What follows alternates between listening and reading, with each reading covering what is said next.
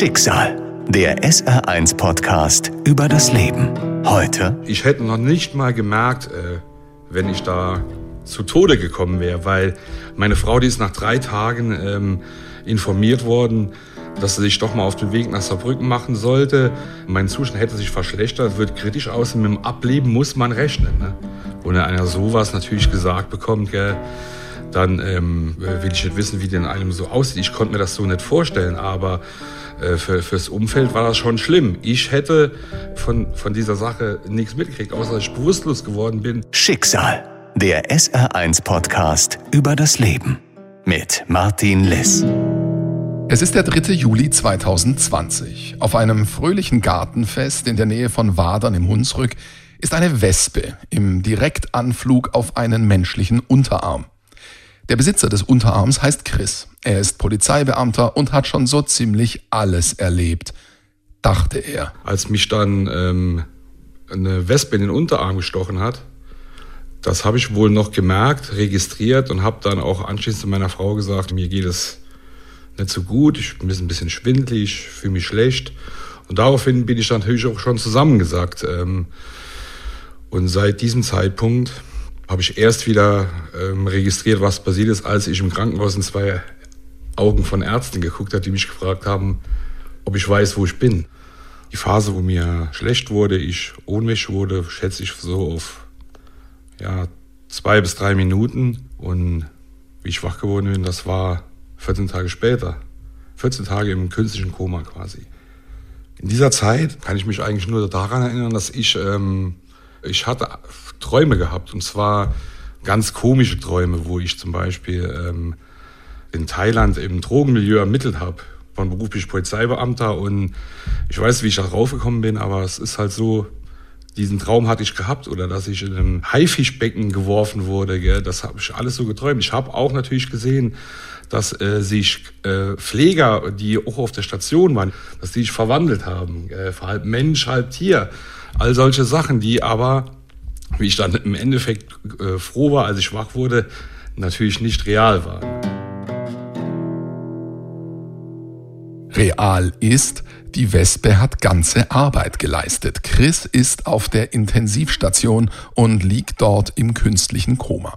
Wie kann das sein? Nur durch einen Wespenstich. Und zwar ähm, bin ich bewusstlos geworden. Eine Nachbarin hat mir noch ähm, einen Löffel quasi in den, in, in, den, in den Hals gesteckt, damit ich die Zunge nicht verschlucke. Ich bin blau angelaufen.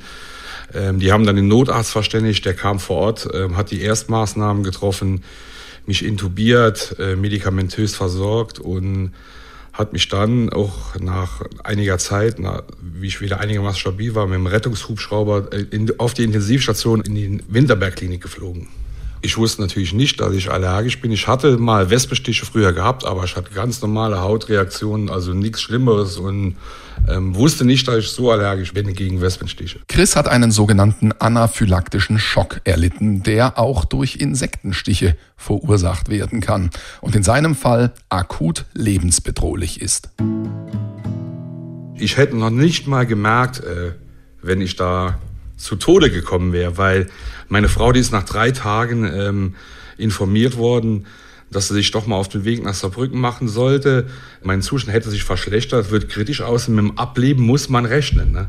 Und wenn einer sowas natürlich gesagt bekommt, gell, dann ähm, will ich nicht wissen, wie denn einem so aussieht. Ich konnte mir das so nicht vorstellen, aber äh, für, fürs Umfeld war das schon schlimm. Ich hätte von, von dieser Sache nichts mitgekriegt, außer dass ich bewusstlos geworden bin und wäre dann halt eben, ja, möglicherweise verstorben. Aber irgendwas muss ja in mir gewesen sein. Und ich denke mir auch, dass da meine Familie mir geholfen hat, dass die immer jederzeit präsent waren, erzählt haben darüber, dass irgendwas in mir war, das mir zumindest auch schon als erste Stufe dieser Luftröhrenschnitt erspart geblieben ist. Ich noch in dieser Nacht wieder ähm, quasi an diesen Beatmungsgeräten so in Anführungszeichen trainiert habe, dass ich nachher selbstständig atmen konnte und mir das erspart habe. Die wäre gemacht worden, weil ich ohne Hilfe nicht hätte atmen können. Gell? Und das wäre unterstützend besser gewesen, auch um nochmal die Lungenfunktion voranzutreiben und dann ähm, halt eben besser zu genesen. 50-50. So stehen die Chancen für Chris, diesen Albtraum zu überleben. Von den Erzählungen meiner Frau haben die mir gesagt, dass sie jederzeit äh, up-to-date über meinen Gesundheitszustand war. Sie konnte zu jedem Zeitpunkt dort anrufen. Sie hat Auskunft bekommen, sehr umfassend sogar, welche Behandlungsmethoden durchgeführt wurden und ähm, äh, was zu erwarten wäre. Und man hat auch ihr auch gesagt, man kann nie die Hoffnung ausgeben. Es, am Anfang stand es 50-50, aber die, waren, die Ärzte waren alle zuversichtlich, dass es da klappt. Und man muss wirklich sagen, die Pfleger dort, im Nachhinein habe ich ja noch einige Tage auf der Intensivstation mitbekommen, die kümmern sich dort sehr intensiv um einen. Man ist also nie allein. Ich habe sie leider nicht kennengelernt. Da war eine Ärztin, davon hat meine Frau mir erzählt, ich hätte gern mal ähm, mich bei ihr persönlich bedankt. Vielleicht kommt das noch so weit, aber ähm, durch diese Umstände hier mit Corona waren ja die äh, Treffen eigentlich äh, unmöglich. Die, mit Sicherheit hatten die auch genug zu tun. Von daher wäre ich mal, wenn ich mich mal persönlich bedanken könnte, wo wir uns mal gegenüber sitzen, ich ihr sagen könnte, danke. Und da muss man ganz klar auch sagen, ich war da in der Winterberg Klinik in Saarbrücken äh, in den besten Händen. Ja, von daher, ich kann sagen, die haben mir das Leben gerettet. Nach 14 Tagen hat sich Chris Zustand stabilisiert. Er wird aus dem künstlichen Koma zurückgeholt. Ja, in dem Fall habe ich das ja erst so mitbekommen, als ich äh, wach wurde auf dieser Intensivstation und ähm, habe dann versucht, äh, mal aufzustehen, was natürlich nicht geklappt hat, ging halt eben nicht ohne fremde Hilfe. Und dann sieht man erstmal, wie man auf äh, solche Leute dann äh, angewiesen ist. Also ich bin aufgewacht, wurde dann auf, äh, auf die Normalstation verlegt und ähm, dieser Weg dorthin, ich, ich werde es nie vergessen. Ähm, meine Frau, die war noch mit einer Bekannten äh, bei mir und ich bin dann auf einem normalen Stationsbett von der Intensivstation auf die Normalstation übergeführt worden und ich habe tatsächlich geglaubt, ich würde mich auf dem Rundflug über Saarbrücken befinden. Es, es war unglaublich. Und meine Frau, die hat noch mit mir rumgescherzt. Ich habe noch gedacht, der, der Schwiegervater sitzt in der ersten Klasse und die haben mich quasi so bestärkt, dass hat vielleicht mich in, auch in dem, in dem Ansinnen gelassen, dass das tatsächlich so ein Flug war, weil ich bin davon nicht abgerückt, aber es war natürlich keiner. Ne? Und das sind so Sachen, die, an die kann ich mich sehr gut erinnern. Und ich kann mich auch erinnern an meine, an meine ersten Schritte, wo ich total stolz war, dass ich ähm, im Gang der Station, dass ich da fünf oder zehn Meter an so einem Rollator laufen konnte.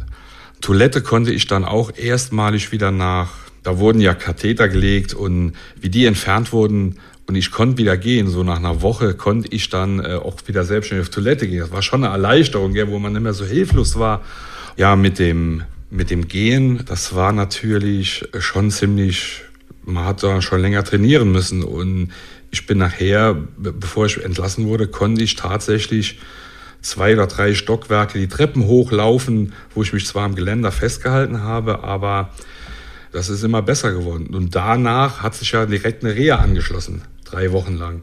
Und ich muss sagen, ähm, dort äh, was Besseres konnte mir da nicht passieren. Die waren alle sehr einfühlsam und da haben die ein Programm so auf mich zugeschnitten, dass ich da genau nicht so viel und auch nicht so wenig gemacht habe. Und ähm, wie ich da entlassen wurde, waren, waren so quasi alle Funktionen wieder normal. Ich muss noch dazu sagen, beim Trinken vorher, ich konnte keine ähm, Tasse hochheben, ohne dass ich gezittert habe wie Espenlaub oder zum Mund führen. Das ging nur mit Unterstützung der zweiten Hand und da konnte ich auch nur ganz zart durch den Strohhalm ziehen. Und ähm, da habe ich nur gedacht, hoffentlich wird das jemals wieder äh, passieren, dass ich nochmal normal ein, ein, Glas hochheben kann und kann daraus trinken. Also bis ich nochmal richtig, ohne dass ich ähm, beim Hochheben eines Gegenstandes so gezittert habe, hat es bestimmt drei bis vier Wochen gedauert. Also es wurde immer besser. Nach einer Woche konnte man schon so an den Mund führen, dass man nichts mehr verschüttet. Ne? Und ähm, ja, nach zwei bis drei Wochen konnte man dann nur noch, wenn man mal irgendein Messer in die Hand geholt hat zum Schneiden, hat man mal gemerkt, wie das so angefangen hat zu zittern. Aber jeder dort hat mir versichert, dass es in meiner Sache gut aussehen würde und ich würde das nochmal schaffen. Und daran habe ich natürlich auch geglaubt. Die Familie hat hinter mir gestanden. Es ist wirklich wichtig, wenn man so Leute, wenn man diese Leute hat und das will ich auch wirklich äh, eigentlich bei so Sachen nicht missen. Ich will auf keinen Fall nochmal sowas erleben, aber wenn man sowas erlebt, ist es wichtig, dass man halt eben ein Umfeld hinten dran hat, die einen unterstützen. Meine Frau, die, die war immer zugegen, mein Vater war immer da, die mit mir gesprochen haben, die mir ähm, äh, äh Lieder vorgespielt haben, wie meine Frau zum Beispiel unser Lieblingslied mir vorgespielt hat. Ich habe das so bewusst nicht wahrgenommen. Im Unterbewusstsein, denke ich mir, hat es auch dazu beigetragen, dass es mir dann auch besser gegangen ist, dass es mir möglicherweise auch diesen Luftröhrenschnitt erspart hat. Das wäre nochmal ein immenser Einschnitt gewesen, was da nochmal dranhängt. Da muss ja dann nachher ähm, abgesaugt werden und es wäre, man hätte nicht mehr so sprechen können, hätte sich anders artikulieren müssen. Okay, das wäre nur eine Zeit lang gewesen, aber das waren schon so Sachen, an die ich mich da dran erinnere, wie zum Beispiel, wie ich die ersten Gehschritte gemacht an einem Rollator. Ich, ich werde nie mehr richtig gehen können. Die Muskulatur baut ja auf der Intensivstation, die baut ja schneller ab, als wenn man einfach mal so eine Woche im Bett rumliegt. Ähm, und das war schon Wahnsinn, wie die abgebaut hat, die Muskulatur. Und dass das nachher nochmal die, die, die ganzen ähm, Ärzte und auch Pfleger mich nochmal so hinbekommen haben, dass ich laufen konnte, allein, ohne irgendwas, beeindruckend. Super. Nach drei Wochen in der Reha ist Chris körperlich wieder fit. Doch ob er sich mental vollständig erholen wird, das steht zu diesem Zeitpunkt noch nicht fest.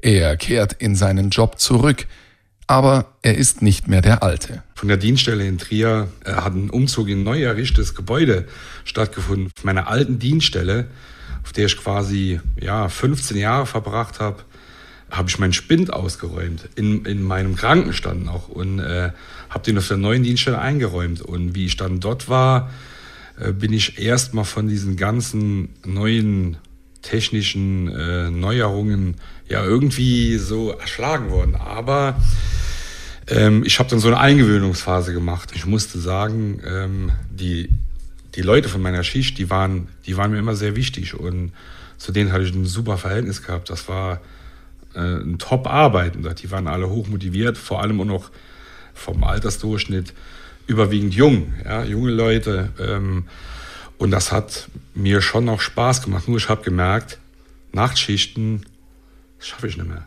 Wenn ich äh, dann heimgefahren bin, ja, konnte ich nicht mehr schlafen. Und das hat sich dann über so, ja, ein bis zwei Monate so hingezogen, bis ich dann zu dem Ergebnis kam, es geht so nicht mehr weiter, müssen wir was anderes machen. Und da haben auch die Kollegen und auch meine Familie mir das gesagt, das war schon die richtige Entscheidung. Und im Nachhinein muss ich auch sagen, sie haben recht gehabt. Ähm, das hat mir sehr viel gebracht. Ich weiß, anders hätte ich das wahrscheinlich nicht durchgehalten. Ich war jetzt äh, immer 15 Jahre in operativen Einheiten im Schichtdienst gewesen und äh, habe auch viel erlebt und Kollegen aus dem Kollegenkreis bei der Polizei, aber auch privat oder auch Ärzte, die haben mir dann schon nahegelegt, obwohl ich es eigentlich anfangs nicht wollte. Ich wollte immer diesen Schichtdienst weitermachen, weil das war mein Leben so gewesen, eigentlich beruflich. Die haben mir nahegelegt, mir dann doch mal ein, eine etwas ruhigere Tätigkeit zu suchen, wo ich mich dann letztendlich auch äh, nach Rücksprache meiner Familie, die da ich will den noch länger erhalten bleiben, ne, dass ich das dann äh, so gemacht habe. Gell? Und ich, ich muss sagen, äh, von der po Polizeiinterne hat da jeder hinter mir gestanden, haben mich da unterstützt in jeder Hinsicht, egal welche Stelle das war, ob das vom Dienstgruppenleiter, vom äh, Direktionsleiter über den Präsidenten, alle haben mich unterstützt und haben mich da quasi auf eine Dienststelle gebracht, wo ich äh, sehr gut zurechtkomme, wo mein Aufgabenfeld überschaubar ist und ich geregelte Arbeitszeiten habe, die mir am besten entgegenkommen, nicht die ich mir auch einteilen kann. Und das fand ich schon vom Arbeitgeber her sehr, sehr super. Anfänglich hat mir das überhaupt nicht gepasst, weil das war meine Welt gewesen. Ähm, der Abschied ist mir sehr schwer gefallen dort, aber ich kam auf eine Dienststelle, ähm, die ein unglaublich gutes Betriebsklima hat, ja, wo man sagen muss, da stimmt alles. Ich bin da sehr gut aufgenommen worden. Die Kollegen haben mich sehr, sehr willkommen geheißen, die haben mich eingeführt, mich ähm, nicht mit, mit, sagen wir mal, mit Arbeit jetzt zugeworfen, weil ich ja eine zusätzliche Unterstützung war dort. Und ähm, ich glaube, ich habe mich da mittlerweile gut eingearbeitet und man kann es aushalten dort. Doch gerade als in Chris Leben wieder etwas Ruhe und Stabilität eingekehrt ist, da geht es seiner Ehefrau plötzlich schlecht. Und nach drei Monaten ist dann Folgendes passiert. Ähm, da hat meine Frau erstmalig reagiert. Keiner wusste, was sie gehabt hat. Sie ist hier ähm, ja quasi so, sie musste sich hinlegen. Ich habe gedacht, nachdem sie mir das mitgeteilt hat, sie hätte vielleicht eine Herzattacke bekommen. Der Notarzt, den ich dann gerufen habe, hat sie direkt an EKG angeschlossen und sie hat nichts gehabt. Die Werte waren hervorragend. Die haben die dann mitgeholt. In der Nacht, sie kam aber in der Nacht wieder zurück, diagnostiziert eine Panikattacke, Angstzustände. Da habe ich dann mal überlegt, wo kommt sowas her? Und ich habe mir dann gedacht, mein lieber Mann, das war schon knapp hier und habe dann noch quasi eine andere Person äh, mit reingezogen, die ja stark sein musste, die sich um alles kümmern musste, die für die Kinder da war. Rundherum musste alles funktionieren. Die Kinder, die haben da keine in Anführungszeichen Folgeschäden. Und meine Frau, die hat da schon einige Attacken erlitten, die sie aber jetzt mittlerweile wieder im Griff hat. Ähm, und äh, das, das äh, birgt ja für einen sehr starken Charakter. Gell? Und ähm, ja, da ist mir zum ersten Mal bewusst, nach drei Monaten, mindestens Kinder, das war knapp. Nach drei Tagen hätte alles vorbei sein können, dann wäre es erledigt gewesen. Ich hätte es dann immer richtig gemerkt. Dieser eine Moment auf dem Gartenfest, in dem sich eine Wespe für eine Landung auf seinem Unterarm entschieden hat. Dieser Moment hat Chris Leben verändert. Aber nicht nur sein Leben, sondern auch seinen Blick darauf. Man lebt bewusster, ja. Man nimmt Dinge bewusster wahr. Früher war ich auch immer mehr der impulsive Mensch, aber man reagiert gelassener und äh, wägt die Situation mehr ab. Und ähm, ja, ich finde, wir leben bewusster, ja. Wir leben bewusster in der Weise, dass wir eigentlich noch mehr kommunizieren oder Zeit zusammen verbringen als vorher, ja. Dass man merkt, man geht irgendwo hin und es kann natürlich dann sein, dass man sich vielleicht gar nicht mehr sieht. Gell? Das da hätte mir auch in, in irgendeinem, in, sagen wir, einem abgelegenen Waldstück passieren können, wenn ich mal spazieren gehe allein oder ich fahre irgendwann mit dem Fahrrad durch den Wald und dann sticht mich sowas, ich fall um, da hätte mich keiner gefunden. Da hätte ich Pech gehabt. Von daher, äh, man lebt bewusster und erlebt ähm, ja das Leben jetzt schon anders, auch beruflich. Ne? Das heißt, ich merke es auch dienstlich. Ähm, dienstlich hinterfragt man sich mehr, ob man da jetzt hätte noch mehr machen können, ob man noch mehr äh, hätte helfen können, wenn Leute Hilfe ge gebraucht hätten. Gell? Aber auch im, im privaten Umfeld versucht man natürlich Tipps zu geben, wenn einer mal so eine Situation erlebt, wie man damit umgehen könnte. Ja? Und ich lege immer Wert darauf, dass das Umfeld, das Umfeld muss stimmen. Wenn man da allein irgendwo kämpfen muss, an dieser Front, für so wie mir das passiert ist, ich weiß nicht, ob ich das so durchgestanden hätte oder ob ich überhaupt überlebt hätte. Es kommt immer darauf an, was für eine Art Mensch man ist. Ich bin jetzt zum Beispiel, ich würde mich mal so bezeichnen, auch durch meinen Beruf. Ich habe so, was man an Vorfälle äh, erleben kann, alles erlebt. Ich habe alles gesehen und vielleicht bin ich dadurch etwas abgehärtet und gehe mit den Sachen ein bisschen anders um. Zum Beispiel äh, vielleicht ähm, die berührt mich nicht so von, der Psyche her, weil ich da schon etwas mehr abgehärtet bin. Gell? Man sieht dann auch manche Sachen, wo manche sich aufregen würden und ich äh, sehe dann drüber weg. Vielleicht hat mir das ja geholfen. Man muss halt ein bisschen abgehärtet sein. Nur wenn jemand äh, da empfindlicher ist, ist es umso wichtiger und das kann ich den Leuten immer nur mitgeben, wenn man Leute in seinem Umfeld hat, die einem helfen. Bei mir war das sehr wichtig, obwohl ich da jetzt so keine Erinnerung dran hatte. Aber insgeheim hat mir dadurch geholfen, dass Leute für mich da waren, die sich um mich gekümmert haben. Im Unterbewusstsein spielt sich das mit Sicherheit ab. Wenn man unabhängig von dem äh, Ärzteteam, das hinter einem steht, die auch alles versuchen, dass man aus der Sache da überlebend rauskommt, ist halt eben, ja, die Familie hier, insbesondere in dem Fall hier war das mein Vater, der auch sehr oft im Krankenhaus war, und der Person, der ich allerhöchsten Respekt zollen muss, ist natürlich meine Ehefrau. Ne? Die war immer hinter mir gestanden. Was die auf sich gebürdet hat, das, das kann sich kein Mensch vorstellen. Schicksal, der SR1-Podcast über das Leben. Alle Folgen in der ARD-Audiothek und auf vielen anderen Podcast-Plattformen. Eine Produktion des Saarländischen Rundfunks.